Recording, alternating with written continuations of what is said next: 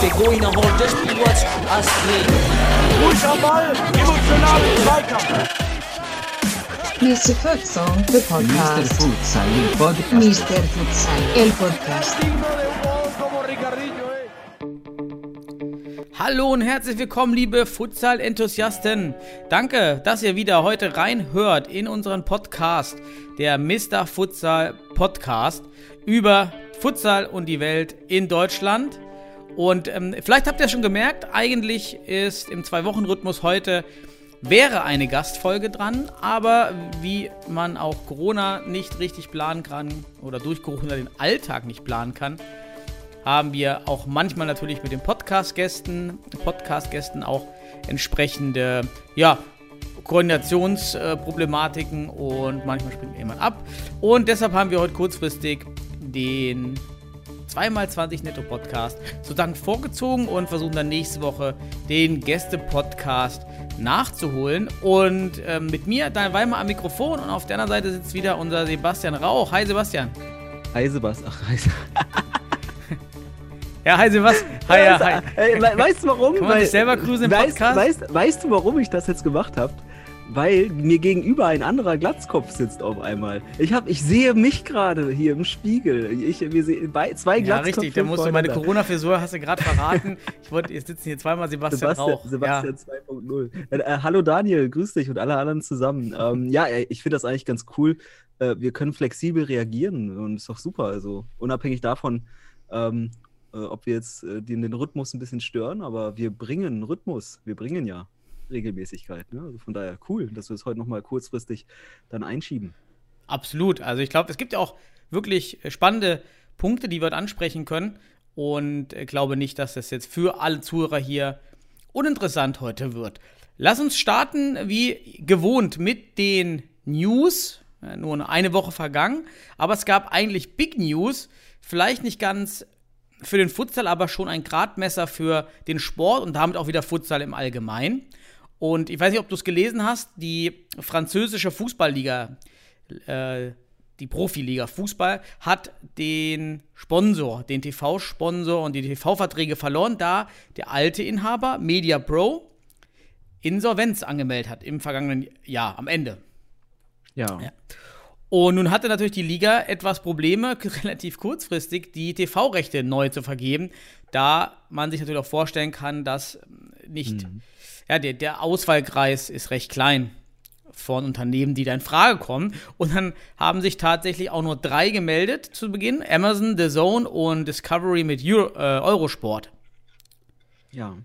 Da, also ja, interessanterweise. Ich habe das sehr, sehr interessiert verfolgt, weil das natürlich auch ein Gradmesser dafür ist, was wir für die Futsal-Bundesliga entsprechend erwarten können. Ne? Und auch also so mal so ein bisschen ableiten daraus können, was da gerade im Fußball sich, jetzt Frankreich ist wiederum eins der ersten Länder, das jetzt in diesen Verhandlungen steckt während Corona und was, was auch die entsprechenden Bieter jetzt dazu an, also sich mal, ich sag mal, am Potenzial noch drin erkennen. Und da ist so ein 40% Abgang schon ordentlich. Gleichzeitig muss man sagen, man erkennt auch so diesen gewissen Monopolismus drin. Ne? Es haben sich ja die Monopole jetzt irgendwie da als Bieter dargestellt. Also du sagst Amazon, äh, es war noch der Zone ne? und so weiter. Mhm.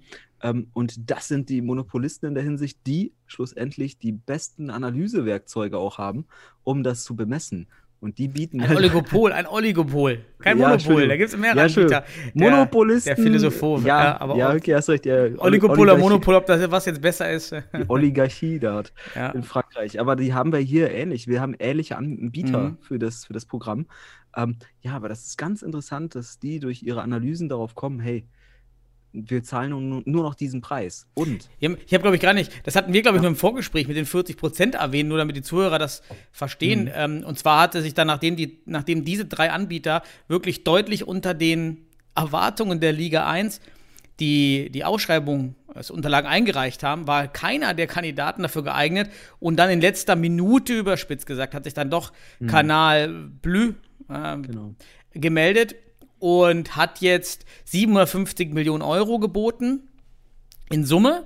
Aber dieser Beitrag liegt 500 Millionen Euro unter Ja. Media Pro, also unter den. Erwartungen, unter dem vorherigen Ja. Anbieter. Und deshalb finde ich, ist es eine Signalwirkung für alle, da, zum, da jetzt mal auf dem Tisch liegt in der Corona-Zeit, was ähm, können Unternehmen leisten und was sind sie bereit für Medienrechte und Sponsoring zu bezahlen.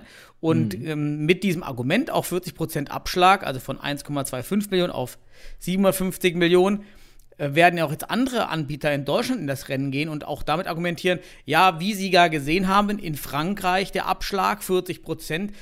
Ja, Sie sehen ja, das ist normal jetzt aktuell, deshalb wollen wir auch 40 Prozent weniger bieten. Das ist ein ganz, ganz großes Signal ähm, in Verhandlungen für andere Sponsoren. Da, da ist Orientierung jetzt, ne? Und das ist das Interessante. Und ähm, ja, es wird sich in Deutschland vielleicht eine ähnliche Zahl ergeben oder beziehungsweise ein ähnliches Verhältnis, ähm, kann man jetzt daraus ableiten. Aber was bedeutet das auch für den Futsal? Vor allem auch unter den bestehenden Bedingungen des, des DFBs für die Bundesliga äh, für die Bundesliga, ne? Werden wir ja vielleicht auch drüber sprechen können heute, ähm, weil es da ja auch über, um Medienrechte geht. Und äh, wenn wir eh schon diese kleineren, ich sag mal, kleineren, wie sagt man das, kleineren Brötchen backen müssen, die wir eh, die eh schon sehr klein waren im Futsal, dann wird das sehr interessant, das mal zu diskutieren heute gegebenenfalls. Ne? Ja, generell absolut. Ähm, das ist schon etwas, was alle beschäftigt, mit Sicherheit auch alle jetzt treffen wird. Und äh, wo du gerade Corona angesprochen hast, die zweite News, äh, die Europameisterschaftsqualifikation im Futsal läuft ja weiter. Dort waren jetzt die, die Spiele in den Gruppen. Und da gab es den Fall, dass Norwegen nicht nach Tschechien einreisen wollte.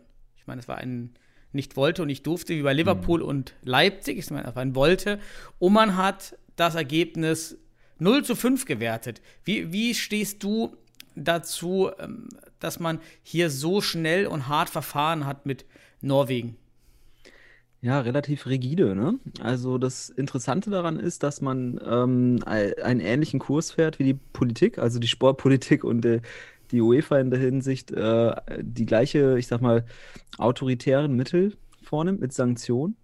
Ähm, und Sanktion ist hier ganz klar das 0 zu 5, dass man ähm, auch vielleicht unter dem äh, Aspekt des, des, des Zeitdranges, der da ist, man muss ja auch die Qualifikation hinter sich bringen, man konnte jetzt nicht nochmal verlegen etc., ähm, dass man da auch entsprechend durch, ja, durchgreifen muss. Muss ist hier ein hartes Wort. Wir haben keine Information, wie das genau exakt abgelaufen ist und auch, ob der norwegische Verband da jetzt irgendwie Beschwerde einlegt oder sowas, ne? oder ob das wirklich großartig auf Kritik stößt. Äh, stößt. Ja, es ist sehr rigide ähm, und zeigt eigentlich so eine Parallele oder ja, Parallelität, die wir auch in, in allgegenwärtiger Politik sehen. Man hat sich jetzt irgendwie äh, wirklich auf diesen Stil, diese Vorgehensweise einge, eingerichtet, dass man rigide vorgeht. Man, man geht jetzt einen Weg, man setzt einfach geradeaus und man schlägt durch. Und Norwegen ist halt jetzt, ja, mit einer anderen Perspektive daran gegangen. Gesagt, ja, das ist ein Hochrisikoland, da gehen wir nicht rein. Ähm, oder war ein bisschen überspitzt wahrscheinlich jetzt mit dem Hochrisikoland, aber verhältnismäßig in Europa. Ähm, ja, und ähm, daraufhin, einfach um die Gesundheit zu schützen, nicht anzutreten, ist halt der UEFA dann ein Dorn im Auge und hat entsprechend gehandelt, weil eben Engpässe entstehen können dadurch, die nicht mehr bewerkstelligt werden können. Wir haben ja auch andere Spiele, die ausgefallen sind und ver verlegt werden mussten. Genau, das ist nämlich genau der Punkt. Es wäre nicht das einzigste Spiel gewesen, was man hätte Ja. verschieben müssen, sondern es sind noch einige andere Spiele. Lettland gegen die Schweiz wurde auch verschoben. Also von daher hätte man auch dann später andere Spiele nachholen können. Mhm. Also ich Aber finde vielleicht auch. war es die Argumentation, ne? Vielleicht, wir wissen ja nicht, wie, wie Norwegen da rangegangen ist und ob Tschechien dagegen Einspruch erle- äh, eingelegt hat. Das ne? sind wahrscheinlich die normalen UEFA-Regularien. Wenn du nicht antrittst und zurückziehst, dann bist du Mhm. eben disqualifiziert oder das Spiel wird gewertet. Ist anscheinend schade, dass man es verpasst hat, hier Corona-spezifische ähm, Regularien zu treffen und Optionen zu treffen. Natürlich wirklich dann sportlich schade, dass sich, dass sich das dann so lösen muss, wenn man um seine Gesundheit entsprechend ja völlig gerechtfertigt sagt, ich reise nicht an, aber jede Lösung ist nur, ist nur ein Kompromiss und nicht optimal. Ja. Naja, gut, das, Genau. ja, das waren die. Hast du noch News sonst? Ich fand es interessant, die Ergebnisse der aktuellen Qualifikationsspiele zu betrachten. Auch wie eng das äh, zwischen Spanien und Slowenien ablief. Ähm, Slowenien 1-0 in Führung gegangen, recht ausgeglichen. Ich habe mir das Spiel auch angeschaut. Ähm, also Slowenien wirklich überraschend gut. Ähm, und Spanien dann eher aus, ich mach, sag mal, aus ihrer Effiz Effektivität und Effizienz heraus und aus der Erfahrung heraus Ausgleich gemacht, ähm, auch Standards genutzt entsprechend, dann das 2-1 und dann das 3-1 ist nur entstanden, weil Slowenien einfach äh, grottig den, den Flying Goalie ausgespielt hat. Also sehr, äh, wer sich die Szenerie nochmal anschauen möchte, dann kann man da ein Beispiel sehen, wie man es nicht machen sollte. Und warum das auch manchmal ein Problem ist, den Flying Goalie vielleicht äh, auf der Position zu, äh, hinzustellen, wo er dann bei Slowenien stand. Also hier als kleiner, als kleiner äh, Anreiz, sich das nochmal anzuschauen. Ähm, ja, aber es war äh, überraschend eng man könnte vielleicht sagen, Spanien ist so hoch gesprungen, wie sie mussten. Ähm, ein gutes Pferd springt auch nur so hoch und die haben sich da auch vielleicht ein bisschen geschont. Aber Slowenien hatte, ist da mit Kampfgeist und auch mit Willen, das Ding in Spanien zu gewinnen. Und das, die hätten es schaffen können. Und das war interessant. So ein bisschen am Thron gerüttelt. Ähm, das fand ich so ein interessantes Spiel vor allem. Also, das wär, ist auf jeden Fall auch mal im, im Rückblick äh, sollten sich das Futsal-Interessierte mal anschauen. Sehr interessant, wie, ich will jetzt nicht sagen, David gegen Goliath da gespielt hat, weil Slowenien ist schon auch eine Hausnummer, das wissen wir auch. Die gehören auch äh, hier und da zu den Top 8 in Europa. Aber Spanien ist halt, äh, also man hätte sich ein dominanteres äh, Auftreten vielleicht auch gewünscht und ein klares, aber ja, für alle, die interessiert sind, schaut euch das mal an, das Spiel nochmal oder zumindest die Highlights, um das nachzuvollziehen. Wo, wo sind denn die Sachen online? Wo hast du es gesehen? Ich habe das, glaube ich, ähm, bei Facebook gesehen. Ähm, ich glaube, oder war es bei YouTube? Ich bin mir gar nicht sicher. Ich habe so viele Kanäle aktuell, wo ich unterwegs bin. Das ist völlig Medien überlaufen, Sebastian. Ja, da fallen nee, die nee, ganzen ich- Haare auf. Ja, mir fallen die Haare aus, dir ja auch. Ich, alle, Ja, alle, alle mal bitte schön Overload, ja, schauen richtig. äh, bei, bei Herrn Daniel äh, Weimer auf den ganzen äh, Social Media Seiten aktuell. Guckt euch die, die neue Frisur an. Der Spartrieb, der Ökonom spart, Haare ab, besser. Ja. Minimalprinzip. Obwohl, ich habe auch gemerkt, dass ja die Rasierer auch ganz schön teuer sind. Also wenn man jetzt auch Ja. entsprechend die Klingen nachkaufen muss, äh, ähm, von meinem anfänglichen Spar. Ähm, Auf- ich dir sagen, Sparfreude ist es auch nicht Ja. mehr so viel übrig. Ich habe ja Langzeiterfahrung damit. Ich kann dir sagen, es lohnt sich. Auch ökonomisch macht es Sinn. das stimmt. Glaub mir. Gut, ja, da hoffe ich, äh, dass es so weitergeht äh, für äh, unsere Haare. richtig gut, richtig schlechte Überleitung. Und weitergehen, ja. Dafür sind wir ähm, bekannt. Würde ich jetzt mal mit unseren 2x20 netto. Wir haben uns heute abgesprochen, dass wir heute nicht Haben Person- personenbezogen machen, sondern wir haben zwei Themenblöcke, die wir besprechen wollen. Und diese zwei Themenblöcke Mhm. jetzt in den 20 Minuten mal aufgreifen wollen. Ich mache mal hier unsere allseits bekannte Hupe zum Start. So, und das erste Thema, mit dem wir ja anfangen wollten, ist der Futsal-Entwicklungsbericht, den, Mhm. den wir bei Mr. Futsal ja jährlich eigentlich einmal im Jahr machen. Warum und- kommt der eigentlich nicht vom DFB? Ja, gute Frage. Ja Warum sind wir eigentlich die Experten auf der Ebene? Warum müssen wir das machen? Die Daten Ja. sind ja auch wirklich öffentlich einsehbar. Es wäre auch immer in- interessanter, mal Detaildaten zu haben. Und Mhm. nur für alle, die jetzt die, ich habe es dann irgendwann Futsal-Entwicklungsberichte genannt, hört Ja. sich jetzt vielleicht auch spektakulärer an, als es ist. Man könnte auch vielleicht Club-Reports sagen. Ähm, was wir da immer machen, wir gehen alle Fußball.de Tabellen durch von aus organisiertem Spielbetrieb. Also die Liga Greifswald, die Hobbyliga Kiel sind nicht dabei. Ähm, wir erfassen also organisierten DFB-Landesverbands Spielbetrieb. In Deutschland Futsal mit regelmäßigen Spielen beziehungsweise einer Liga. Also es gab dann auch mal teilweise in Bayern Winterligen von einem Monat oder in zwei Monaten, die sind nicht erfasst.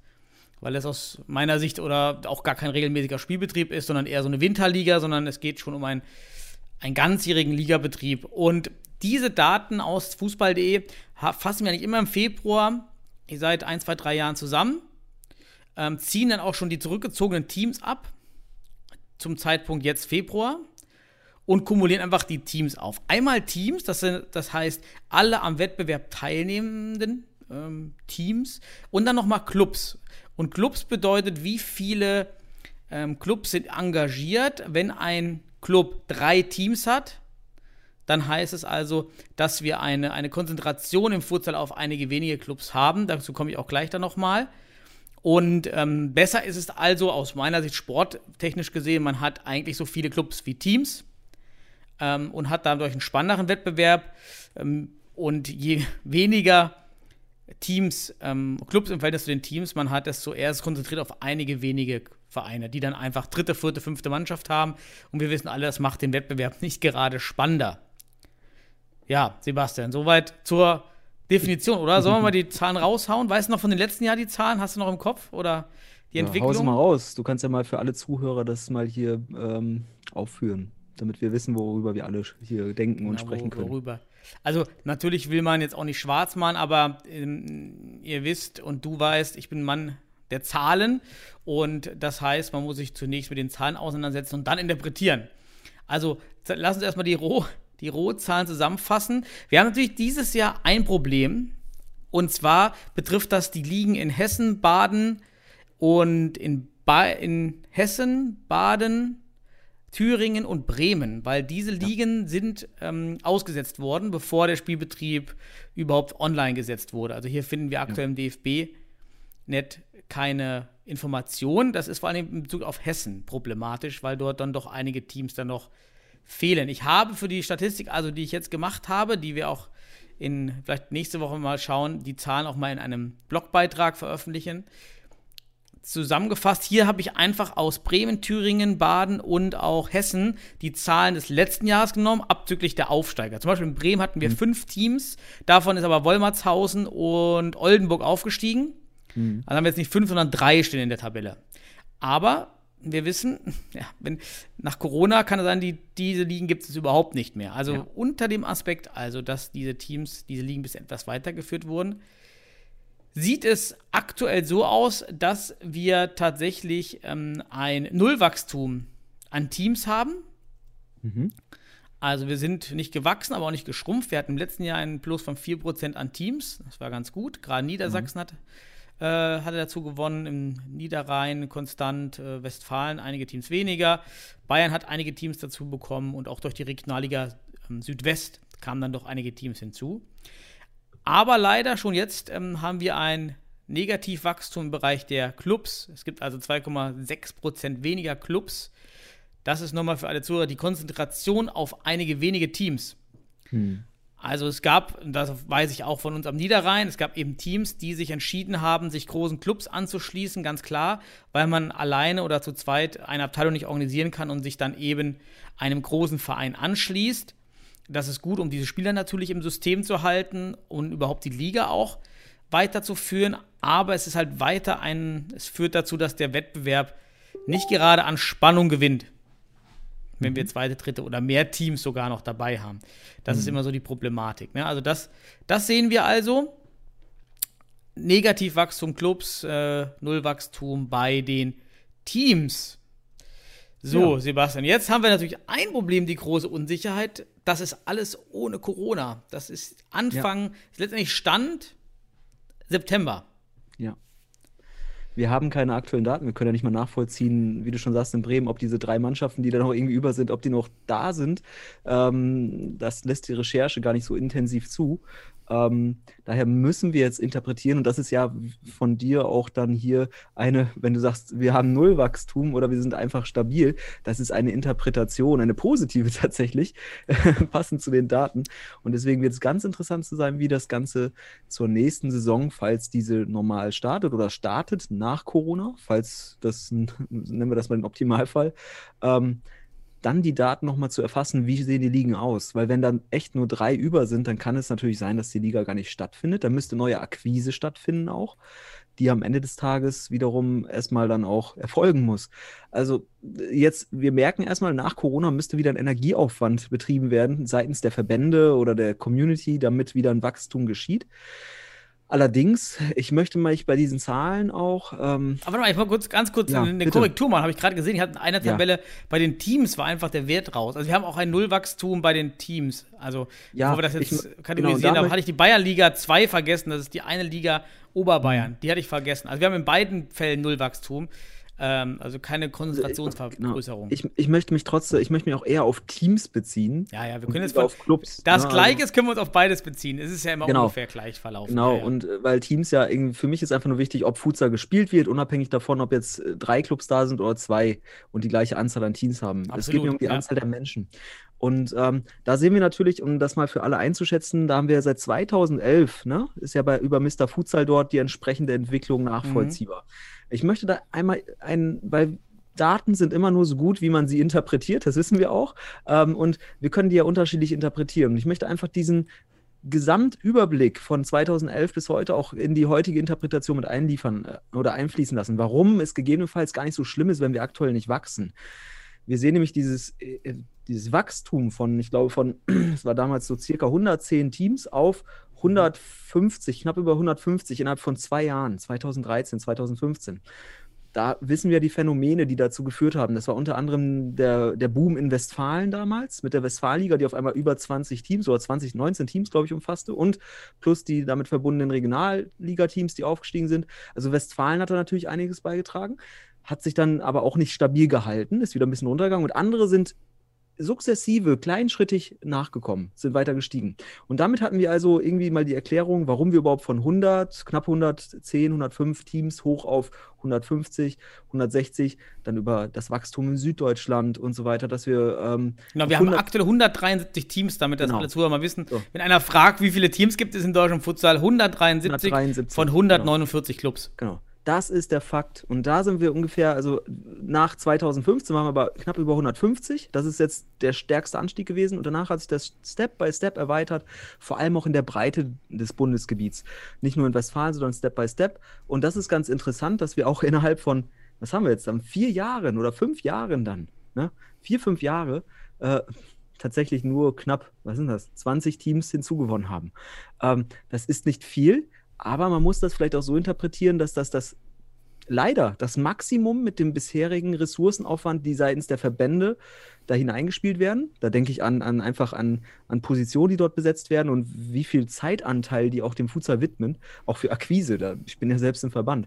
Wenn es da keine Ehrenamtler gäbe, wie mich oder wie andere, ähm, dann würde der Futsal da auch vielleicht gar nicht so stabil bleiben. Also wir können aktuell tatsächlich glücklich bleiben oder sein, wenn es überhaupt, wenn wir hier vom Nullwachstum sprechen. Ähm, und wir, wir interpretieren die Daten jetzt ja so, dass es hoffentlich so bleibt. Ja? Deswegen ist es eine positive Interpretation. Sollte es nach Corona so weit kommen, dass wir einen, einen Abfall haben an, an, Teams, und das kann sich dann ja tatsächlich hier 10 bis 20 Prozent minus wäre eine denkbare Szene, Szenerie. Und äh, ja, dann hätten wir natürlich wieder einen enormen Aufwand, Akquise. Jetzt die Frage, wo wird dieser, äh, wo wird dieses, ich nenne es mal Vereinssterben oder Teamsterben wahrscheinlich sein? Wahrscheinlich eher in den Landesverbänden, weniger in den Regionalligen. Äh, ich würde sagen, die Regionalligen werden sich erhalten, weil sie auch dieses, ich sag mal, die höchste Spielklasse und ich sag auch, wir haben ja beim letzten Mal schon über extrinsische Motivation gesprochen. Aber vergesst nicht den Effekt, dass doch viele Teams über Jahre hinweg motiviert waren, in die Bundesliga zu kommen. Ja. Und ja. dann erfahren, okay, Bundesliga wird doch nichts. Und dazu kommt eine zentrale mhm. Zentralisierung von, äh, Fut von Futsal-Teams, die ja. wiederum Spiele abzieht. Also okay. ähm, das, das dürfen wir auch nicht vergessen. Das, also es ja, kommen aus, aus, meiner Sicht kommen zwei disruptive Events jetzt äh, hinzu. Ja. Äh, ja, äh, Bundesliga ist wenn die Zahlen schon, was du richtig gesagt hast, absolut positiv ist, äh, ja, langsames Wachstum, äh, wenigstens keinen Abfall im, im großen Maße. Mhm. Wir wissen, es ist kein Boom, also nochmal für alle, es gibt keinen Futsal-Boom. Ja. ja. also dass wir müssen weiter kämpfen, wir müssen hart arbeiten, wir brauchen Ehrenamtler, wir brauchen Pioniere. Und es ist nicht das große Ding, von dem alle mal alle sprechen, dass man den, den Handball und Volleyball Konkurrenz machen wird. Das wird es auf 10, 20 Jahre nicht. Das ist ganz das ist harte Arbeit an der Basis. Die das Bundesliga die Frage, ne? wird etwas verschieben, aber es gibt eben auch andere Bundesligen. Ja. Aber zurück zu den disruptiven ähm, Events oder disruptiven Vor äh, Geschehnissen, die jetzt kommen, mhm. ist eben einmal, dass Corona dazu sorgt, dass die Vereine sich aktuell überhaupt nicht finden können und das wirklich kritisch wird, da sich dann doch einige Spieler ein anderes Leben jetzt auch aufgebaut haben oder andere Hobbys mhm. gefunden haben. Ja. Das wird ähm, äh, kommen. In Hessen gibt es über ein Jahr keinen Spielbetrieb. Hier erwarte ich auch einige Clubs, erwarte ich, dass sich eine Clubs, einige Clubs zurückziehen werden. Also da haben wir eine Quelle. Und die andere Quelle ist diese Konzentrierung von, ähm, von Bundesliga-Teams, welche Spieler abziehen werden. Mhm. Also wenn mhm. es in Hamburg einen Bundesliga, einen Bundesliga-Club gibt und der zweite kommt vielleicht aus Braunschweig, dann mhm. hat dieser eine, dann hat die HSV Panthers, nennen wir es mal, Zugriff und Überzeugung auf alle Spieler, alle die dort potenziellen Bundesligaspieler genau, der Stadt. Der ja. Stadt, weil es gibt ein, ein lokales Monopol. Ja. Sogar ein regionales Monopol. Okay, du meinst jetzt den Mono Monopoleffekt der Bundesliga, der entsteht. Mhm, richtig. Ähm, das ist interessant. Ich, mh, ob, dass man das dazu hinzieht, hinzuzieht, dass Teams sich auflösen, gegebenenfalls. Ich würde das jetzt nicht so dramatisch sehen, weil ein Team, ein Bundesliga-Team an sich gegebenenfalls nicht da sich, ich, ich gehe tatsächlich eher davon aus, dass man sich weniger äh, am, ich sag mal, an, an den deutschen Teams also bedient. Außer, außer es wird die ökonomische Eingrenzung geben, da muss man sich auch vielleicht in, im Umfeld bedienen. Ähm, ja, also was macht der Bundesliga-Effekt aus? Darüber können wir mal jetzt sprechen. Ist das der, ist das der zu erwartende Effekt der, der Bundesliga? Ist das dieses Disruptive? was Könnte sein. meinst? Es kommt ja noch dazu, wenn es, wenn Corona nicht gewesen wäre, hätte ich gesagt, ist dieser Effekt geringer, weil sich die Bundesliga-Teams mit ausländischen Spielern Ja. verstärkt hätten. Das war ja meine Idee am Anfang. Corona aber wird dazu äh, lässt das nicht mehr zu. Es wird zu teuer. Also aus meiner Sicht ist es nicht mehr so erschwinglich, wie es noch vor einem Jahr war, sich ausländische Spieler zu holen. Und somit wird es dazu führen, dass sich der Fokus, was wieder gut für die Deutschen ist, ist gut für die deutschen Spieler, ja, ja. die Nachfrage nach den deutschen Spielern, die im regionalen Umfeld wohnen, wird größer, weil man sich die ausländischen Spieler nicht mehr der, äh, dementsprechend leisten kann. Und somit ist da die Nachfrage größer, aber die Nachfrage auf die Spieler heißt, die werden abgezogen und wir kennen das in Vereinen, gerade im Futsal-Bereich. Jedes Team hat eben meistens einen guten Spieler, der das Team erhält. Und wenn du den jetzt abziehst, dann kommt dieser Effekt, ah, jetzt wollen wir jetzt ohne den einen Spieler weitermachen oder zwei Spielern. Dann kann es auch noch sein, dass es der Ankerspieler Ja. ist oder der, der, auch der Vereinsveran der Abteilungsverantwortliche. Der geht, auch hier wird es, das müssen wir auch ganz klar sagen, auch hier erwarte ich einen Zugeffekt auf die Bundesliga-Vereine, nämlich lokal und regional, ja, Ehrenamtler anzuziehen. Jeder braucht einen Medienverantwortlichen in den Bundesligisten. Ja, ich denke da gerade Wo an holst du denn einen Futsal-Medienverantwortlichen? Ja, bei einem anderen Club in der Liga, der einen Medienverantwortlichen hat? Ja, ich empfehle alle das Buch Freiwilligenmanagement von Reisenhäuser in diesem Moment, ähm, wie man das Ehrenamt auch für sich gewinnt. Ähm, aber was, äh, was ich gerade noch als Gedanken mit einfließen lassen möchte, weil du sprichst von der no erneuten ökonomischen Eingrenzung, die erfolgt. Also du hast immer weniger ökonomische Mittel, das heißt, du orientierst dich jetzt weniger am ausländischen Markt. Jetzt würdest du wiederum dich am lokalen Markt bedienen. Ja, vielleicht auch regional. Also, ich sage mal einfach mm, in Deutschland, in deiner Ja, Region. regional, genau, regional passt, Ja. glaube ich, ganz gut. Ja, Und ja. jetzt, jetzt ist die Frage, schließt sich der Effekt nicht aus, weil diese Spieler dann ja auch deutlich weniger verdienen werden im Futsal wahrscheinlich als im Verhältnis zum Beispiel zu einer Verbandsliga Fußball, wo sie in Hamburg beispielsweise nur in der Stadt spielen müssen, während sie ganze Wochenenden opfern müssen äh, für weniger Geld. Und da hast du gerade davon gesprochen, ja, Gut, die Fußballer haben auch weniger Geld alle. ja, natürlich. Das, die Frage ist halt, ist das verhältnismäßig? Wie stark Hm. bricht der Futsal ein? Sind diese, wir, komm, wir bleiben mal bei diesen 40 Prozent, die wir heute irgendwie durch Frankreich irgendwie im Kopf haben. Kann das nicht sein, dass diese 40 Prozent im Futsal vielleicht eher 60 oder 70 Prozent Potenzial klauen? Ne? Weil sich auch auf den Futsal, äh, Fußball konzentriert wird in gewisser Art und Weise. Die Konzentration ist ja da und jetzt will man noch da den Kuchen irgendwie füllen, erhalten. Da sind ja viel stärkere Mechanismen unterwegs, damit der Fußball wachsen, also sich erhalten kann als im Futsal. Da sehe ich halt Also der, ein Vorteil, da bin ich auch bei dir, ist, der Fußball wird eben 40 Prozent verlieren, aber gerade ähm, im, im, im Breitensportbereich, im Futsal, gibt es kein, wird kein Geld gezahlt. Das heißt, der, dieser Bereich kann nicht weniger verdienen, aber die Bezirksliga- und Kreisliga A-Spieler, die verdienen weniger im Fußball. Das heißt, die Lücke zwischen Futsal und Fußball wird jetzt deutlich geringer werden. Da bin ich bei dir, es könnte ein guter Effekt sein, ein guter, guter Punkt, dass man im, in diesem Bereich, wo noch nicht gezahlt wird, auf jeden Fall einen Wettbewerbsvorteil gewinnt. Weil Ja. weniger als Aber- nichts kann man nicht zahlen, aber Ja, dann- die Kreisliga A und Bezirksligisten zahlen auch kein Geld mehr oder deutlich dann- weniger. Ja, dann hast du aber Bezirksligaspieler in der Futsal-Bundesliga. Nicht Bundesliga, Und- ich rede von, äh, von, von, von den Teams darunter, was die Teams Ah, okay, unterhalb der okay. Bundesliga unentgeltlich stabilisieren wird. Ja, genau, unentgeltlich stemmen können, auch Mhm. an Spielerpotenzial. Ja, aber dieser Effekt der Bundesliga ist halt die Frage. Kannst du in der Bundesliga, wenn du äh, jetzt mit Einbußen rechnen musst, auch für die Futsal-Bundesliga, und wir reden ja nicht äh, umsonst dann später vielleicht auch noch über Medienrechte, die die Vereine gar nicht haben, also Ton- und Bildrechte, worüber gar kein Marketing hier und da not, äh, also möglich ist. Aber ähm, ist, ist das nicht, sind wir nicht, stehen wir mit dem Futsal nicht einfach in Konkurrenz mit den, ich sag mal, mit den zahlenden Fußball und der beginnt dann vielleicht in Zukunft in der Verbandsliga? Ist das nicht das Konkurrenzmodell gerade?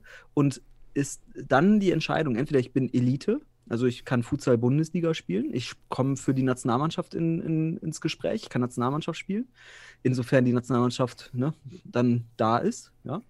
Ähm, oder spiele ich doch lieber, weil mir das lieber ist, in meiner Heimat, in, also primär Verbandsliga, kleine Strecken, äh, Opfer nur einen Tag in der Woche äh, für, für eine Reise, wenn überhaupt, und kriege das gleiche Geld. Ähm, das ist halt die Frage. Ist der Futsal schon kulturell so stabil, dass wir das, dieses, diese Konkurrenz in der Hinsicht auch aushalten können? Ist auf jeden Fall sehr spannend und wir sollten uns nicht verwundern, wenn wir genau in, diese, in diesem Zwiespalt uns befinden dann. Ja. Und das ist halt das Interessante. Und äh, ja, Also das sind auch wieder, das sind so Treiber, die, vor, die für und dagegen sprechen. Ja, so das ist, und ich, ich glaube aber auch, was eben jetzt wichtig ist, das muss man immer wieder sagen, ich habe jetzt auch überall begonnen, immer pro Futsal Bundesliga 2021 äh, den Hashtag zu setzen. Es muss kommen, die Bundesliga, auch wenn da Spiele abgezogen werden, denn ich glaube, dass der Zugeffekt der Bundesliga, Ja. genau. wenn sie kommt, groß sein wird, hoffen wir es. Aber es muss auch mh, zentrale Vermarktung oder es muss Aktionen geben, damit auch Nicht-Futsal-Spieler in Deutschland bemerken, da ist die Futsal-Bundesliga. Also ganz überspitzt gesagt, der- ein Trailer muss mal in der Sportschau laufen. Ja, da muss in der deutschen Sportschau muss Ja. ein Futsal-Bundesliga-Trailer eine Minute, muss nicht viel sein. Es muss Werbung da sein. Ja. Es muss, äh, und du hast schon damals vom Nudging gesprochen, etc. Ähm, es muss was da sein, ähm, damit dieser Effekt entstehen kann. Aber die Bundesliga muss dafür gesund laufen. Das heißt, die Vereine Mhm. müssen ja auch die Vermarktung für ihre Region übernehmen können. So, und damit verbunden, damit diese positiven Effekte, also entgegen des vielleicht, äh, ja, des Schwunds, den wir vielleicht jetzt erwarten können, damit das wieder ausgeglichen bis hin zu einem Boom, weil das wünscht man sich ja, ehrlicherweise. Und auch realistischerweise, würde ich sagen, wenn Das Wort Boom will ich hier nie wieder hören in diesem Podcast. ein Boom wünscht man sich ja. Wir sind bei 170 Vereinen und äh, vielleicht sind wir am, äh, nach Corona bei 150 noch. Und das ist, äh, und Nennen wir es gesundes Wachstum. Ein Boom wird's, wird es Genau. so nicht geben. Aber die Frage ist, ob die Bundesliga einen Effekt haben kann. Und Mhm. diesen, ich will ja nur sagen, das, was man sich wünscht, und das steht vielleicht gerade, dieser Wunsch und das Wollen entsteht, steht halt im, im, Kontrast gegenüber dem Können. Und das ist halt, diese, das ist für mich eine ganz wichtige Frage. Immer dieses Wollen und Können. Und ähm, die Effekte, die wollen wir. Die wünschen wir uns. Wir versuchen sie hier gerade auch realistisch einzuschätzen. Ähm, ja, und du sprichst jetzt davon, es wird ein, hoffentlich ein gesundes Wachstum geben. Dann sind wir bei 200 Vereinen und dann darunter sind dann die 10 Bundesligisten und vielleicht bauen die mehrere Teams auf. Das haben wir dadurch haben wir wieder eine Struktur, Infrastruktur, die wächst. Ja, ist aber interessant zu sehen, ob, ähm, also erstmal auch die Bedeutung der Bundesliga in diesen in Corona-Zeiten auch Ja. so dann hervorzutun. Die Bundesliga für solche Effekte, damit der Futsal nicht schrumpft, muss kommen. Das ist jetzt, das ist jetzt mal eine harte Aussage. Ich mache mir jetzt, ich bin jetzt ein, hier ein normativ und sage, die muss. Oh, da sind die wir. muss. Haben wir schon erst 20 Minuten rum. So, haben wir noch Halb- Halbzeit für das Thema. What? Ja. Es ist, es ist, wirklich? Alter Falter. 20 Minuten, So, zack. aber sie, Ja. sie, sie muss also kommen, damit wir positive Effekte Ja. erwarten können. Ohne Bundesliga äh, sind wir diesem, sind wir Corona ausgeliefert. Aber jetzt haben wir beim letzten Mal schon darüber gesprochen, wie muss die Bundesliga kommen, damit sie überhaupt leben kann und diese Effekte überhaupt entwickelt werden können. Ja, Und man muss halt sensibel oder sensibilisiert dafür sein, dass der Futsal trotzdem jetzt einen negativen Shift bekommt, eben aufgrund dieser Problematiken, dass sich Vereine auflösen. Ich will gar nicht davon reden, dass, wenn sich eine Zehnerliga auf eine Dreierliga runterbricht, dass die letzten drei dann auch noch sagen werden, ja, komm, wir lösen uns auf, was, ich will Ja. hier keine Dreierrunde. Das kann auch alles passieren. Das heißt, ich, ich würde mich freuen, wenn es von Landesverbandsebene gerade für die breiten Ligen, unabhängig unter der Bundesliga, alles unter der Bundesliga, ein, ja, Ideen gibt, wie man diesen negativen Trend eventuell auffangen könnte. Ähm, am einfachsten ist es gerade diese Spieleabzug in die Bundesligisten, hier finanziellen Ausgleich für die Teams zu schaffen, der nicht unerheblich ist. Weil äh, die Team, das Argument Bundesliga zieht ja Spieler ohne Geld zu zahlen. Ja, das ist jetzt natürlich für alle anderen Spieler auch problematisch. Die, ja, wenn du Bundesliga spielen willst, musst du zu uns kommen. Ähm, wir, geben dir 200 Euro und damit musst du jetzt klarkommen. Auch wenn du nach München und nach, nach Stuttgart fährst und nach Hohenstein fährst, äh, wenn du Bundesliga spielen willst und national und das hängt ja da dran. Wenn Mhm. du naz- also du musst Bundesliga spielen, wenn du Nationalspieler sein möchtest. Ja. Also musst du wechseln. Du bist quasi, die Spieler sind gezwungen, in das Bundesliga-Team zu wechseln. Oh, das haben wir ganz vergessen. Kommt noch dazu. Also Es unabhängig entstehen davon, Zwänge, dass es entstehen Reaktionen, Ja. natürlich. Reaktionszwang die müssen da entsteht. rein. Ansonsten brauchst du, ähm, Marcel Losfeld wird sich bestimmt nicht mehr in die Regionalligen begeben. Das macht gar keinen Sinn. Ja, ja, das ist das neue Sichtungsfeld, was entsteht. Ja. Und dann hast du die Juniorensichtung, hast du beim U19 Landesauswahlturnier, ja, das, oder DFB-Stützpunktturnier, wenn man so will. Da kannst du die Junioren dir betrachten. Die werden dann dort ausgelesen. Und Bundesliga ist das neue Sichtungsfeld. Und die Bundesligisten werden wiederum ihre Talente in den Regionalligen sichten, vielleicht auch mal in der Landesliga, weil das kann immer noch ganz schnell gehen. Ne? Also wir reden ja nicht von einer hohen Hierarchie, auch Leistungshierarchie gegebenenfalls zwischen Regionalliga und Landesverbandsligen dann. Ne? Ähm, das heißt, da können auch ganz schnell Talente, da sichten sie und Marcel Losfeld, ja, der stützt sich dann in Zukunft auf die natürliche Auslese, Leistungsauslese, meritokratisch in der Hinsicht, also nach Leistung wird dann entsprechend ähm, gefördert und gefordert und dann kommt man auf die entsprechende Position im Sport. Ja, und da hast du recht. Die Bundesliga ist das neue Sichtungsfeld. Ein, eine Idee fällt mir gerade ein, wie man das, wir wollen ja auch mal Lösungen anbieten für Probleme. Und eine, vielleicht eine Lösung wäre, wie man die Teams unter der Bundesliga erhält oder die Wahrscheinlichkeit reduziert, dass sich die Teams auflösen, ist den, den, den potenziell, den möglichen Zugriff auf die Bundesliga zu erhalten. Also du kannst mit Sicherheit als Team neue Spieler eher anwerben, wenn du sagst, wenn wir die Saison gewinnen, dann ähm, kommen wir direkt Ja, in die Bundesliga. dann in die Bundesliga. Das genau. heißt, wenn ich mal ganz einfach sagen will, es sollte unter der Bundesliga in jedem Landesverband oder nur noch eine Liga geben. Warum? Mhm. Weil dann der Zugriff da ist. Das kann ja in Runden sein, ja. Also du spielst die Runde Niederrhein, die Runde Westfalen, die Runde Mittelrhein, nehmen wir mal hier das Beispiel. Mhm. Aber äh, die, das, die Hinrunde ist im, im, im Herbst und die Teams Mhm. spielen eine, ist diese klassische Play-Down, Play-Up. Ja, die, die sich in den Regionalverbänden in derselben Saison durchsetzen, haben dann Zugriff oben auf die Bundesliga, können dann um die Bundesliga spielen. Das heißt, ein neuer Club, der in den Futsal sich überlegt einzusteigen, wird sich eher für den Futsal entscheiden, wenn das Ziel auch wirklich nah ist und er nicht erst im Niederrhein müsste man aktuell, ich weiß nicht, inwiefern das noch aufrechterhalten werden kann, sich in die zweite Futsalliga, dann in die erste Futsalliga, dann in die Regionalliga, dann in die Bundesliga. Damit holst du in, am Niederrhein Ja, keine neuen Teams mehr ab. das ist wieder, das ist sehr progressiv gedacht hier, ne? Und anders als Immer. das.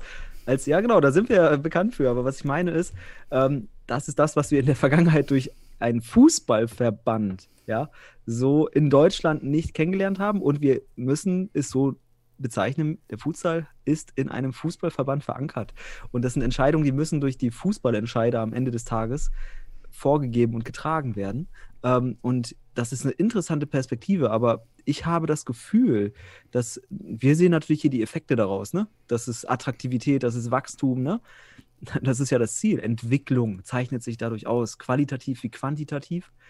Ähm, ja, aber das ist jetzt die Frage, würde ein Verband die Vorschläge, die auch hier mal diskutiert werden, die wir auch durchdenken oder die auch andere haben. Also ich glaube, ähm, aktuell gehen E-Mails raus an den DFB, an Vorschlägen, Fragen Richtung der Bundesliga, aber da kommt nicht viel Antwort. Diese Progression, dieses Progressive, dieses Disruptive auch, ne, was wir darunter verstehen, dass, dass neue Ideen auf den Markt kommen, die andere Ideen und Modelle einfach obsolet, überflüssig machen, ähm, um mal das Wort disruptiv für alle hier ein bisschen verständlicher zu machen, weil das hast du ja so infla inflationär heute hier Ja, reingeworfen. einschneidendes Erlebnis. Genau, etwas, was auch andere Sachen einfach äh, aussticht und besser macht und überflüssig macht. Und sowas bräuchten wir eigentlich. Also Daniel, wir beide müssten eigentlich mal in Diskussion mit dem Verband kommen und uns da in die Sitzung mit reinklagen, irgendwie, äh, weil wir da nichts erkennen. Ja, Ähm, klag mal.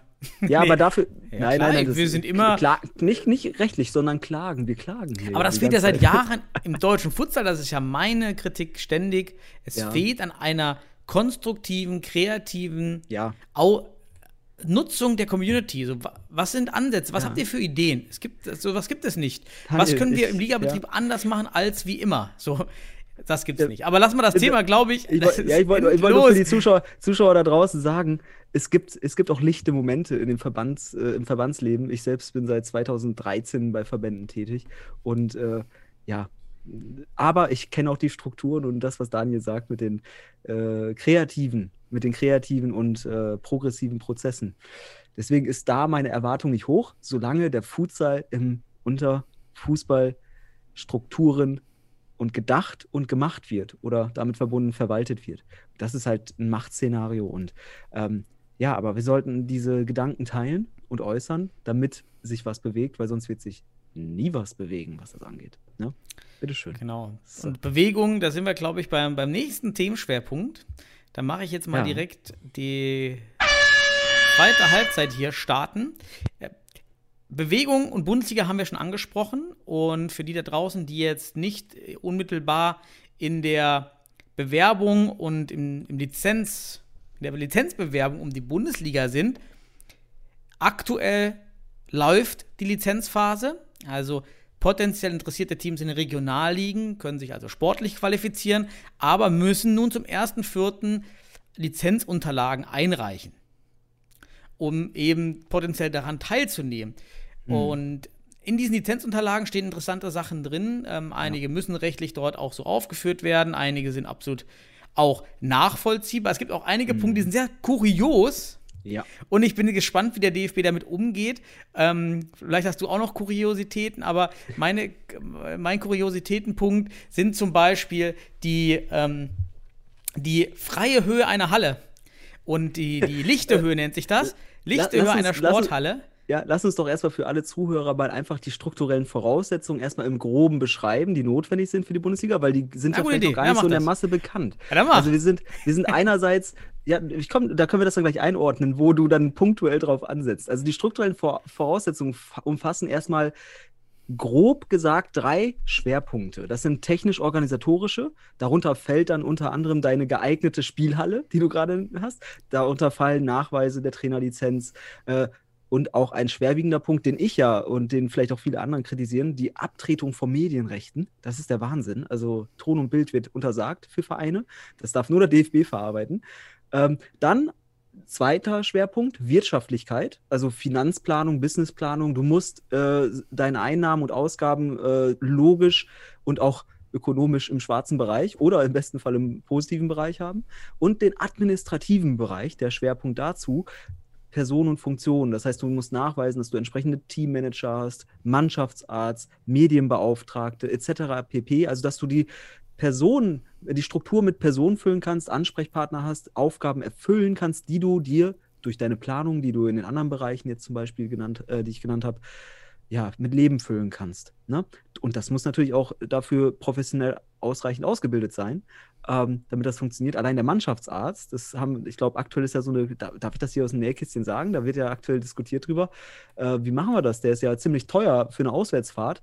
Äh, ist der Mannschaftsarzt dann für, für, von anderen Vereinen beispielsweise, wenn ich, wenn ich auswärts spiele, ist der Mannschaftsarzt des anderen Clubs dann für das Spiel einfach der Arzt, also die ärztliche Betreuung, vereinfacht gesagt, damit die Spieler vom, Be vom, beider, vom, vom Arzt, äh, also Spieler beider Seiten betreut werden, weil der Mannschaftsarzt ein sehr teurer Finanz Aspekt ist. Und wenn wir gerade davon sprechen, 40 Prozent weniger, vielleicht sogar mehr an Einnahmen und den Mannschaftsarzt zu finanzieren, müsste der DFB nicht da auch mal wirklich, ich sag mal, detaillierter sein und uns da auch mal, äh, ja, gegebenenfalls, äh, ja, was heißt das einfach, äh, auch eine, eine Offenheit geben, eine Möglichkeit. Gut, aber das sind erstmal so die Punkte. Technisch, organisatorisch, wirtschaftlich, administrativ. Und du hast jetzt gerade die geeignete Spielhalle genannt. Und sag doch mal, was da Lustiges ist. Ja, lustig. Kurios. Auch ein Themenbereich, in dem ich gar nicht so drinne war. Und zwar geht es in, diesen, in den Hallenspezifika wirklich um die Ausstattung der Halle. Und ähm, 201 Zuschauer sollte die Halle ähm, haben. Das liegt auch mhm. ähm, daran, ob du dann Ausschangenehmigung und so weiter benötigst. Also klar, also das ist jedem klar, es sollten wenigstens 200 Zuschauer in diese Halle passen. Und es gibt aber einige Punkte, die sind gar nicht mal so einfach umzusetzen, wie sich das anhört. Und zwar ist das zum Beispiel die lichte Höhe, die. Breite mhm. der Seitenlinien und die Felddimension. Verstehe ich das richtig? Lichte Höhe ist dann, wo der Ball nicht gegenkommt. Ne? Also es richtig, kann also sein, dass, unter dass der, der Balken hängen oder sonst genau. genau das heißt also nicht die, die Hallendecke, sondern alles, richtig. was da im Weg so ist. So habe ich es, glaube ich, verstanden, baurechtlich. Ja, ja. Und anscheinend ist ja. es in Deutschland nach einer DIN-Norm so, dass alle Dreifach-Sporthallen und kleiner äh, sieben Meter haben an mhm. lichter Höhe. Das heißt, es bleiben nur mehr Sporthallen übrig, von denen die Städte oftmals nur ein oder zwei haben. Also in Kleinstädten meistens mhm. vielleicht gar keine. In mittelgroßen bis Großstädten eine und in ganz großen Städten vielleicht zwei städtische Mehrsporthallen, die diese Höhe haben, von 8 oder 8,50 Meter. Und dann bleiben nur private Hallen, die wiederum deutlich teurer sind. Und da, das ist natürlich ein bisschen kurios, dass es acht Meter angesetzt wurden anstatt sieben. Ja, Ja, das warum, wenn man weiß, ist, oder besser gesagt die, die, die Norm Weiß ich, in weiß einer ich auch nicht. Ja. Also das könnte für einige problematisch werden. Ich hoffe, dass der DFB auch entsprechend dann trotzdem natürlich akzeptiert, wenn die Hallen vielleicht sieben Meter haben.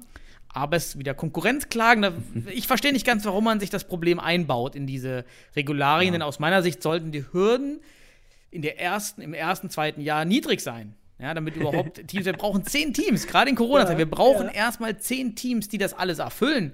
Ja, Dann kommt die. Linienbreite dazu, die nach internationalem Standard, nach FIFA-Regelbuch 8 Zentimeter sein muss. In deutschen Hallen ist aber oftmals nur 5 Zentimeter Linienbreite. Und auch die Felddimensionen sind, weil wir nach internationalem Standard angesetzt haben, der DFB, ähm, sehr, sehr stark eingeschränkt auf 20 mal 40 Meter, ja. plus ja. minus 2 Meter. Jetzt muss ich mal als Sportwissenschaftler dazwischen gr- grätschen und so ein bisschen aus, aus, aus, aus, da aus der Perspektive, warum überhaupt die Hallen so sind, wie sie sind. Ne? Auch warum die Linien beispielsweise im Durchschnitt nicht die gewünschten acht oder zwölf, was auch immer manchmal beim Futsal steht. Ähm, erstmal, wir sprechen vom Handballspielfeld und der Ball beim Handball ist kleiner vom Umfang und dadurch sind die Linien eines Handballspielfeldes in der Norm anders als in einem Futsalspielfeld, wo der Ball Größe 4 hat. Ähm, das heißt, das sehe ich aber nicht als Problem, weil eine Linie lässt sich nachziehen. Ne, also da Panzertape oder so, also es gibt gutes Hallenbodentape, welches wir unter anderem auch in, in Sennestadt verwenden, für die Eck, äh, Ecken und für die äh, Striche, die wir benötigen. Also das sehe ich nicht als großes Problem. Allerdings finde ich das mit der lichte Höhe sehr interessant. Aber du hast gerade gesagt, es müssen erstmal erstmal zehn Teams das schaffen. Ich glaube, es ist für zehn Teams überhaupt kein Problem. Ähm, ist aber nur ist tatsächlich kurios, dass der DFB einen Meter mehr ansetzt. Eigentlich mit dem Wissen oder das Wissen haben sollte, wenn, wir reden da doch von den, das sind, müssten Profis sein, die so, solche, solche Vorgaben machen. Und äh, wir durch einfache Recherche finden wir raus, hey, der, der Durchschnitt ist so sieben Meter Licht. Warum? Weil das meiste sind Schulhallen. Und da sind dann so Toureninstallationen, äh, äh, die an der Halle, zu, für Ringe beispielsweise. Und die werden, obwohl die Halle zwölf Meter hoch ist, dann halt so angebracht auf sieben Meter. Und die kriegst du halt auch nicht weg in dem Moment. Aber die sind halt, wenn du das Spielfeld betrachtest, 40 mal 20, irgendwo dann am Rand in der Höhe vorzufinden. Und damit ist die Halle ausgeschlossen, au- wenn, außer du schraubst das jedes Spiel ab, was unmöglich ist. Es ist ausgeschlossen, dass du in dieser Halle spielst. So, das betrifft am Ende dann zehn Teams. Und ich denke, ähm, oder ich hoffe es, dass nicht nur Schulhallen, für, wobei, wenn du von 201 Plätzen, Zuschauerplätze Minimum sprichst, dann werden sich gerade aktuell viele Teams so in Sicherheit wägen und sagen, ja, ist doch kein Problem, die haben wir doch alle. Aber wenn es jetzt an sieben Meter Hallenhöhe scheitern würde, das wäre schon, es wäre schon lächerlich. Lächerlich, aber warum macht man solche Aber es ist eine Hürde. Es ist trotzdem eine Hürde. Alle beschäftigen sich jetzt und damit. Du redest ja schon von Konkurrenzklagen. Ja, erst, erstmal jemand das Klagenproblem, aber auch. Anfragenproblem. Ja, wahrscheinlich bekommt der Ja. DFB jetzt von jedem Club die Frage, ist das notwendig? Gibt es da Richt, ist das ein Richtwert? Gibt es davon Abweichungen? So, ja, Mhm. das sind also kuriose Sachen, die ich hoffe am Ende nicht dazu führen, dass, dass hier Teams ausgeschlossen werden. Das kann ja nicht im Sinne der, der, der Liga-Organisation sein, dass ein potenziell sportlich qualifizierter Kandidat aufgrund einer Hallenhöhe nicht teilnehmen kann. Also ich hoffe, dass, dass das hier äh, nicht so weit geht. Man hätte natürlich auch schönen Stufenplan machen können für die Bundesliga. Ja, also Anforderungen fürs erste, fürs zweite, fürs dritte Jahr. Ja, Und an, ganz genau. niedrig anfangen und dann höher werden mit den Jahren. Das wäre natürlich auch nicht schlecht gewesen. Ja, aber das ist, wir stehen ja vor einer Prüfung. Diese, An diese Voraussetzung, die ich gerade genannt habe, oder die ich irgendwie grob äh, da, wo wir das jetzt einbetten, das ist ja eine Prüfung, die am 1. April abzugeben ist, wenn man so will. Und das kennst du ja selbst als Lehrer und Hochschullehrer. Kurz vor der Prüfung sind die Prüflinge, äh, die gucken sich das alles genau an und haben dann ganz viele Fragen zu dem Thema. Das Problem ist nur, wenn der Prüfer mit, damit überfordert ist. Und das ist jetzt für mich die Frage. Wir kennen das aus Erfahrung, aber ist der DFB gerade vielleicht sogar mit seinen eigenen Voraussetzungen überfordert oder setzt er die Vereine einer Überforderung aus? Hat er sie nicht ausreichend vorbereitet auf die Prüfung? Ähm, das ist eine wichtige Frage. Oder äh, haben sich die Vereine, welche Verantwortung trägt? Die Unterlagen sind ja sehr ausführlich, aber die Unterlagen kamen ja, Ja. vor drei Wochen erst. Ja, genau, das ist es ja. Du hast, du musst dir vorstellen, du hast äh, ein Semester über oder ein Jahr, ein Schuljahr über äh, oder ein Abitur, ein ganzes Jahr wird abgeprüft.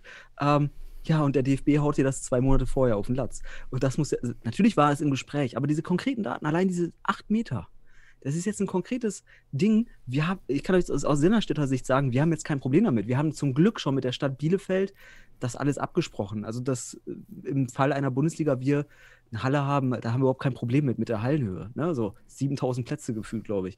Also kannst du da haben. Also ähnlich wie Castello, äh, wenn man es entsprechend für Futsal ausbaut.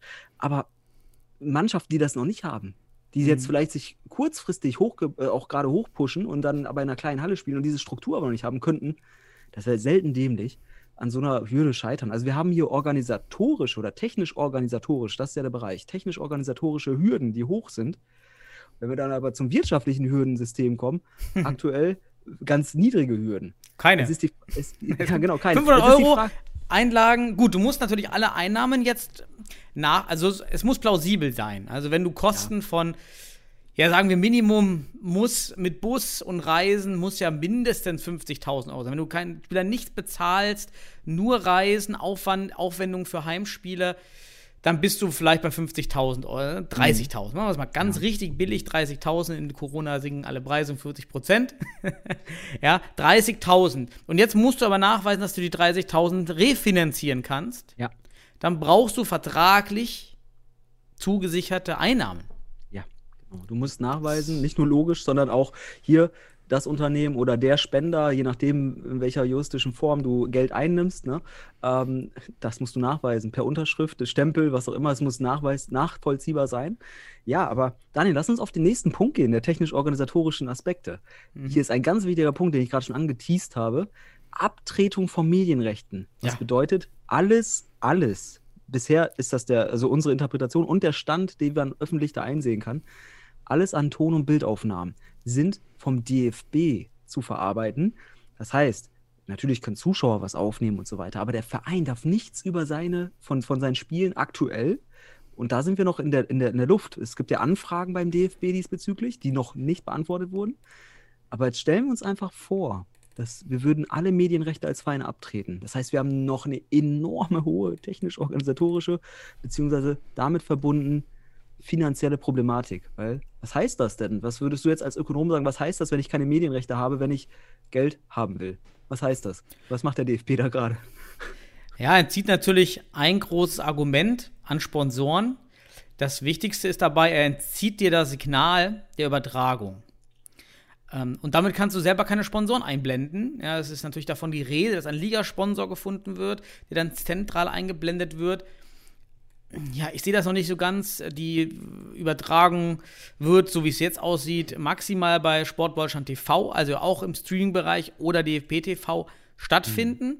Das heißt, der DFB wird hier zentral einen Sponsor eingeben. Das heißt, du kannst an deine Sponsoren das Live-Videosignal nicht weitergeben, nicht vermarkten. Also entzieht dir eigentlich eine ziemlich wichtige Grundlage. Und das wird ja noch komplizierter, sofern wir weiterhin Einschränkungen in den Zuschauerzahlen haben. Haben, wir, haben die Clubs auch keine Einnahmen durch Zuschauer oder weniger Einnahmen. Und das Einzige, was dann doch aktuell natürlich ziemlich gut vermarktbar ist, sind Online-Spiele. Und da, da, das zu entziehen, gerade unter Corona-Aspekten, ist natürlich nicht gerade unkritisch. Ja. Ähm, ich verstehe auch nicht, warum man nicht eben eine Zweitvermarktung möglich macht. Natürlich würde der zentrale Ligasponsor dann weniger bezahlen, aber dann sei es halt so. Dann bezahlt du, der was- zentrale Ligasponsor halt weniger. Ja. Ähm, So what? Ist ja die Frage, so what? Was kommt denn da Ja. überhaupt pro Team rum? Fünf- Weißt 2000 du- Euro, 3000 Euro, keiner weiß es. Weißt du, was mir da gerade in den Kopf kommt? Jetzt gerade, äh, den Gedanken hatte ich noch nie so im Kopf, Oh. jetzt gerade von dem, was du erzählst. Sieht sich der DFB eigentlich hier in einer finanziellen Konkurrenz mit dem Verein, dass er die Einnahmen für sich äh, holen muss, gerade irgendwie? Weil der, sie wollen ja die Medienrechte haben, sie wollen die Zentralvermarktung für sich. Es ist aber, ein, es, ich weiß, dass da jetzt Anfragen gestartet wurden, von wegen, ob man anteilig was abbekommt, ne? Ähm, aber das war nie die Rede. Ich weiß noch, der 17. Dezember, da wurde gesagt, ab, ohne Abtretung von Medienrechten, das heißt, der DFB hat alle Medienrechte, kommt man nicht in die Bundesliga. Ich will das mal für alle hier zusammen irgendwie in, in, in den Überblick, in die Metaebene bringen. Wenn wir die technisch-organisatorischen Hürden jetzt nehmen, die ja durch diese Abtretung der Medienrechte so enorm hoch sind, wie willst du denn jetzt Sponsoren überzeugen, ohne dass du sagen kannst, exakt ein, ein Paket gestalten kannst, so kann ich dich präsentieren. Das kannst du ja gar nicht unter der, den aktuellen Bedingungen. Das weiß der DFB, das muss er wissen. Was sind da sonst für Menschen, oh, Menschen ist hart gesagt, fachliche, ausgebildete Person zuständig. Das ist gerade ein Drangsalieren ein bisschen. Also ich will mal die harten Worte wählen, damit auch Aufmerksamkeit dafür kommt, weil es könnte so sich also daran, daran enden. Vielleicht erfolgt jetzt auch die Reaktion vom DFB, ja doch, ihr kriegt ganz viel. Aber was ich meine, das ist so eine hohe Hürde, technisch organisatorisch. Äh, ohne Spielbetrieb gerade. Zum Mhm. ersten Vierten das alles zu machen. Ohne, dass dann man das verschiebt. Und dann heißt es am Ende des Tages, du hast ganz niedrige, das ist natürlich passend, Finanz, Finanzplan niedrig, aber eigentlich müssten diese Hürden genau andersrum sein. Wirtschaftlich müssen sie ein bisschen höher werden, dass du halt das konkret machen kannst und die Hürden aber zum Geld holen, über Marketing, über Medien, müsste eigentlich niedrig sein, damit man eine gesunde Bundesliga durchführen kann. Weil du willst doch eine Liga haben, wo Entwicklung, Profession ausgelebt werden kann und nicht am Ende des Tages am Hungertuch mit Ehrenamtlern ähm, Ja, ja. Die, die Auswärtsfahrten nach Hohenstein machen musst. Und äh, welcher Mannschaftsarzt wird sich da ohne die Knete, die du über Medien reinholst oder durch Zuschauer, das sind die primären Einnahmequellen aktuell, Zuschauer sowieso, das ist was sehr wichtig ist. Wenn du eine Halle füllen kannst, dann wirst du schnell merken nach ein paar Spielen, dass du Geld hast. Ähm, und da muss man nicht erst ein Schwerte irgendwie anfragen. Ja, Gibt es auch andere Vereine. Also wir leben zum Beispiel enorm von unseren 300 Zuschauern oder sowas äh, im normalen Regionalliga-Spielbetrieb. Aber die Medien, die jetzt nochmal einen Schub geben könnten, die werden, dieser Schub wird dir gerade verwehrt durch die aktuelle strukturellen Voraussetzungen oder die Prüfungen, die da vorhin. Ich sehe ich seh da ein Ungleichgewicht, was eben eine gesunde Mhm. Bundesliga gefährdet. Ein Staat würde ich nicht sagen, gefährden. Aber dass das sich hält, dass das funktioniert. Ich meine, die, die, die Rechte am Spiel, der Live-Übertragung, das ist ja eine Sache. Aber Ja. die auch die Verwendung von Highlights sehen, die Verwendung von Ja. Bildern und Ton aus dem Spiel selber, das finde ich noch mal was anderes, eine andere Dimension, warum man das, also es ist dann anscheinend, das ist halt alles zu klären. Was darf aus dem Spiel auf einem Flyer, auf einem Facebook, auf einem Instagram-Post nach dem Spiel verwendet werden, aus dem Spiel? Ja, Also- ich, ich will nur sagen, ich, warum ich das Drangsalieren nenne, weil das wird sich keine DFL der Welt äh, hier erlauben, also äh, beziehungsweise äh, gefallen lassen. Ne? Das, das ist der Grund, warum Vereine sich von Verbänden lösen, weil solche Stra Strangulanzen, solche Drangsalierungen irgendwie erzeugt werden. Und das ist eben das Ding. Ich habe das Gefühl, wenn der DFB da nicht jetzt das zeitlich lockert und äh, sagt, wir, starten, wir müssen, wir verlängern die Saison, was ja, ich will nicht sagen tabuisiert wurde bei den Terminen, aber es wurde ganz klar gesagt, nein, am 30.06. ist die Saison vor- zu Ende. 1.07. ist die Bundesliga-Saison startend, also die Saison startend. Spielbetrieb wissen wir nicht, wann die Bundesliga genau startet. Aber dass man da nicht, wie wir beim letzten Mal sagen, ge- als Lösung irgendwie äh, gefordert, vielleicht auch entwickelt haben, nochmal drei, vier Monate nach hinten legt, weil wir allein wegen der, der, der Probleme mit den Medienrechten noch keine richtige Klärung haben und mit den aktuellen äh, Vorgaben neue Sponsoren erstmal gar nicht also erschwert gewinnen können. Wir können denen einfach weder sagen, ob sie, wo sie gesehen werden, ob wir sie einspielen können. Ja, auf der Brust wirst du gesehen. Beim DFB. Das ist auch ein gutes Argument, muss man sagen. Der DFB, du kommst über die, die bundesweite DFB-Vermarktung, kommst du rein, aber du kannst, dann hast du einen Hauptsponsor. Aber wo sind Es ist die ja auch- überlebenswichtigen Neben? Man muss ja überlegen, ne? was, was so ein bisschen das Problem an dieser Zentralvermarktung ist, dass wir eine andere Struktur im Futsal haben, was die Reichweite betrifft.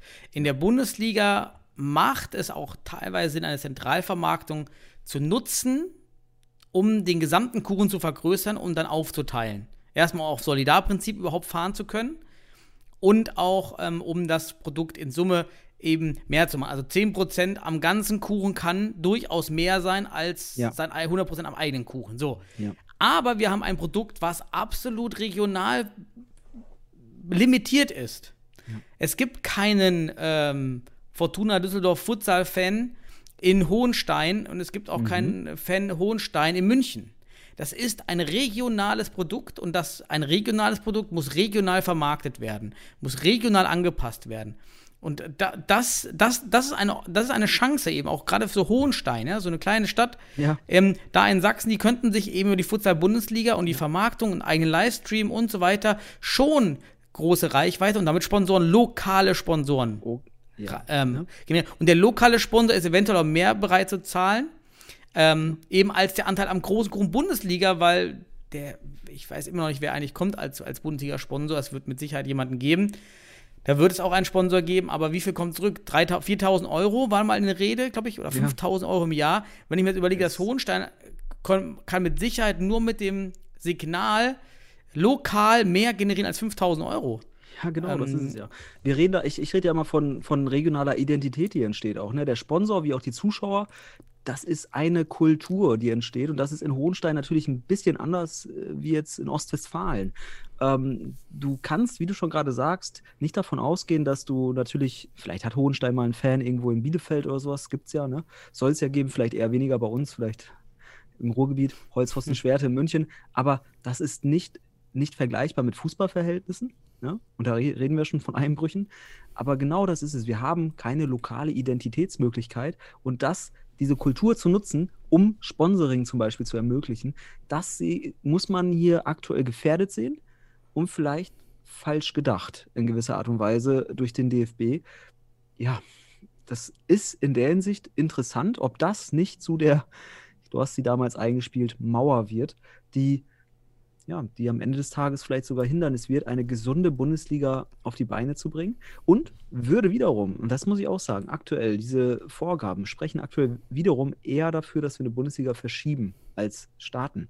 Das ist so ein Gefühl, ein Gefühl, aber ich kann mir vorstellen, dass diese, dieser Kontrast, der da entsteht zwischen technisch-organisatorischen Voraussetzungen und wirtschaftlichen Voraussetzungen, die vielleicht andersrum balanciert werden hätten müssen, hier zu Problemen führen könnten, die während Corona und damit verbundene Einschneidungen und Problematiken. Und wir reden ja noch längst, wir haben noch gar nicht davon geredet, was, äh, was hier Impfung und äh, Tests und sonst was Da sind wir spielt. 20 Minuten rum, Sebastian. Ja, Jetzt müssen wir zum. Abschluss kommen. Ja, aber was, da, wir, müssen halt, wir müssen halt mal zu bedenken geben, und das ist heute auch eine recht kritische Sendung dazu, ne?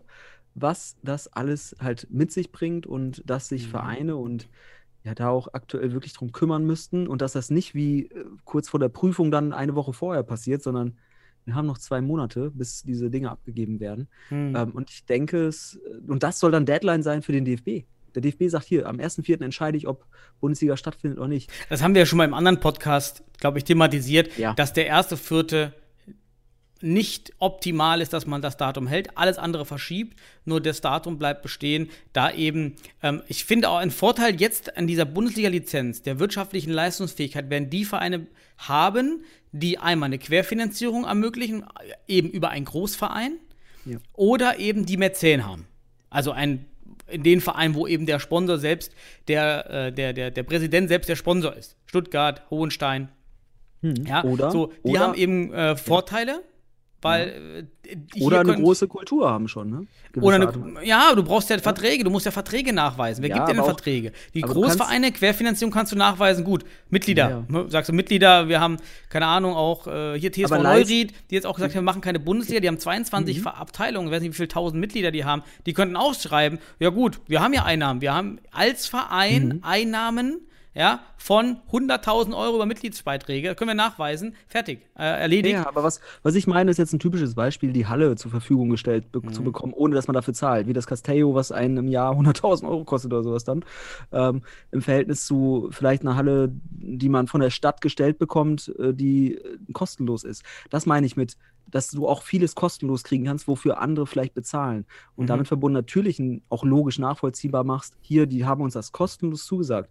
Und das sind Solidaritäts- äh, ich sag mal, äh, Verhaltensweisen und Zusch Zuwendungen, wenn man so will.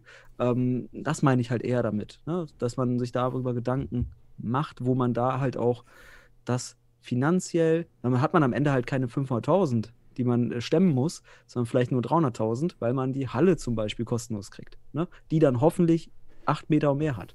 Licht.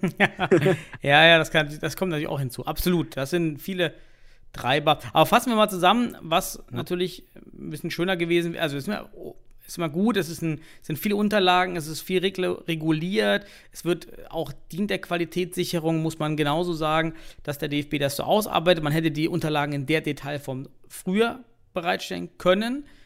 Äh, man hätte den, das Lizenzdatum verschieben können, wenigstens um ein, zwei Monate, um auch den Verein mehr Planungsmöglichkeit zu geben und auch hinsichtlich der Einnahmen überhaupt, na, überhaupt eine Chance zu geben, ähm, hier vielleicht dann entsprechende Nachweise zu bringen. Und gerade in Medienrechten, hier ist die Frage, gerade wie weit geht das in, in die Nicht-Live-Sachen? Also welche Bilder dürfen auf Flyern, auf Postern, auf, äh, im, im, auf Instagram benutzt Genau. werden. Was ist erlaubt, was ist nicht erlaubt? Das ist, glaube ich, für viele Vereine, das muss man ja auch mal bedenken, hier gibt es keine Rechtsabteilung äh, bei, bei einigen Futsalvereinen. Niemand weiß, was ist denn jetzt rechtlich, darf ich das Bild jetzt hier, ich mache Ja, hier genau. einen, ich mach- ich mache jetzt selbst einen Fotograf kommt und, und fotografiert meinen Spieler beim Torschuss. Darf ich dieses Foto noch benutzen oder ist es auch DFB? Genau. Oder jetzt musst so. du dir vorstellen, der DFB müsste ja einfach nur äh, eine DIN A4-Seite fertig machen mit einer Tabelle, wo genau drin steht, was. was ich glaube, das ist länger als eine DIN A4-Seite, wenn du alles Ja. Mögliche. Aber genauso Ja, Dokument. In, ja. in, in, in einer neuen äh, Grö Schriftgröße 9. Äh, sondern- aber ein Dokument fertig machen, wo du ganz klar weiß. Und da mit diesem Dokument gehst du in Sponsoring-Verhandlungen Mhm. und gehst in, in dieses Verhältnis. Und dann kannst du ganz klar aufzeigen, wo es hingeht und wohin nicht. Und dennoch auch Potenziale vielleicht darüber aufzeigen, dass der DFB dich überträgt in gewisser Art und Weise mit einem Brustsponsor oder sowas. Ne? Ja. Sowas. Aber darfst du, das ist jetzt auch die, bei sowas ist ja die Frage auch, darfst du überhaupt deinen eigenen Sponsor ins Tor hängen oder sowas, ne? Will der DFB das machen? Das sind so Fragen. Und da frage ich mich, warum macht der DFB das nicht? Warum hat er das nicht? Warum ist man da nicht so detailliert? Und, Kann ja ähm, noch kommen. Also, wir können ja jetzt sagen, ja, bitte, wir wünschen uns, wäre super. Monat vorher. Monat vorher Ja. ist vielleicht ne, hier und da weniger, ja, klar. für Mannschaften, die sich jetzt kurzfristig damit auseinandersetzen, Mhm. vielleicht problematisch. Ne? Muss man ehrlicherweise sagen. Ja, hoffen wir, dass da, dass die Vereine, ich glaube, viele Vereine werden jetzt bemerken, wie aufwendig die, äh, die Erstellung Mhm. der Lizenzunterlagen ist und auch was alles eben Beispiel lichte Höhe auch wirklich Sachen sind, die man nicht bedacht hat oder früher nur mal im Nebensatz gelesen hat. Ach so, ja, lichte Höhe, okay. Und aber gar nicht weiß, was das bedeutet, wenn man sich nicht Ja. mit diesen Höhen beschäftigt. Wo, ich hätte gedacht, lichte Höhe 8 Meter ist 0,0 Problem. Ich hätte Ja. gedacht, gut, 8 Meter, das hat doch jede Halle. Nee, Deswegen wichtig, wusste ich nicht. Al- So. Allein, allein so Turnringe, die da hängen, das Ja. ist ein No-Go So, dann auf einmal in der Bundesliga. Und ja, da ähm, kann man mit Sicherheit noch unterstützen hinzu, arbeiten jetzt, Informationsmaterialien bereitstellen und diese Frist verlängern. Wenn wir, sind wir ganz ehrlich, wir brauchen Bewerber. Also wir, Ja. es wäre jetzt wirklich kritisch, wenn sich weniger als zehn bewerben, um die Liga einmal als Signal generell dieser Liga, ähm, ähm, aber auch, ja, wäre schade, wenn man sich abschrecken lässt. Ja, abschrecken vor allem durch Mannschaften, die sich jetzt schon äh, dadurch, äh, also schon offiziell und öffentlich äh, bekennen und sagen, wir schicken keine Bewerbungsunterlagen, weil wir es unter diesen Bedingungen nicht machen werden. Und das wäre halt eher damit verbunden, dass man keine gesunden, keinen gesunden Verein mehr hat. Dann lieber, also wir haben da ja Beispiele aus Bayern, auch aus dem Süden. Bayern ist das jetzt, ist das Bayern gewesen? Aber egal, Süden. Ich weiß nicht, was Neu welche Mannschaft war das jetzt, die da sich gemeldet hat? Weißt du das noch? Neuried, meintest du? Genau. Der TSV Neuried, Bayern, ja, ne? Bayern. Genau. Ähm, ja, die dann sich da auch, auch argumentativ äh, mit auseinandergesetzt haben anscheinend und sagen, nee, wir, wir machen das nicht. So und, ähm, und hoffentlich dann dadurch eine ordentliche Regionalligasaison danach wieder auf die Beine stemmen können und wachsen können. Das ist halt wachstumsgefährdend am Ende des Tages. Mhm. Das könnte man so sehen. Und das könnte, da sollten sich Vereine den Gedanken machen zwischen den Wollen und Können. Und da, habe ich schon vor einem Jahr gesagt, Wollen und Können. Man sollte sich eher die Frage stellen, wie kann ich und nicht, wie will ich. Das ist sehr, sehr wichtig. Ne? Und Das kommt jetzt hier vor der Prüfung auf den Tisch. So. Schönes Schlusswort, würde ich sagen. Ja. Dann hoffen wir, dass wir mehr Informationen bekommen, dass sich da vielleicht was tut. Sind auf jeden Fall, das sind ja jetzt ganz spannende Wochen Hm. für jeden, der sich mit dieser Bundesliga-Qualifikation auseinandersetzt. Ganz spannende Wochen bis zum 1.4. Hoffentlich vielleicht dann doch ein bisschen länger, aber erstmal 104 bis zum 1.4. Ja, dann warten wir, was jetzt in den nächsten Wochen da auf uns zukommt und was für Informationen und noch Anpassungen es geben wird, oder? Ja, wir halten die Leute auf dem Laufenden. Das ist unser Machen Auftrag wir. jetzt gerade. Dann, liebe Zuhörer, danke wieder fürs Reinhören, Mithören. Äh, schreibt uns gerne, wenn ihr Interesse habt an bestimmten Themen. Das würde, würde uns natürlich auch interessieren, wenn ihr ein Wunschthema habt, was wir mal bearbeiten sollten, Gäste einladen sollten zu einem gewissen Thema, dann schreibt uns das, Mr. Futsal, äh, mr.futsal.gmx.de oder auf Facebook und Instagram mal einfach anschreiben, was ihr gerne machen würdet oder hören würdet. Und auch wenn ihr gerne euren Verein oder eine bestimmte Person als Vorschlag habt, als Gast, dann schreibt uns das. Und wir bieten die Plattform. Bitte. Korrekt. Alles klar, die Zuhörer, ciao und auch ciao Sebastian. Ja, mach's gut, Daniel, und alle anderen. Kommt gut in die neue Woche. Bis dann. Ciao.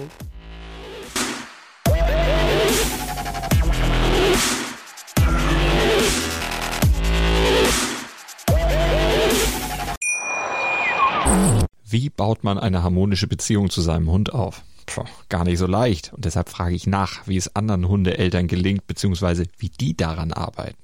Bei Iswas Dog reden wir dann drüber. Alle 14 Tage neu mit mir, Malte Asmus und unserer Expertin für eine harmonische Mensch-Hund-Beziehung, Melanie Lippisch. Ist was, Dog? mit Malte Asmus. Überall, wo es Podcasts gibt.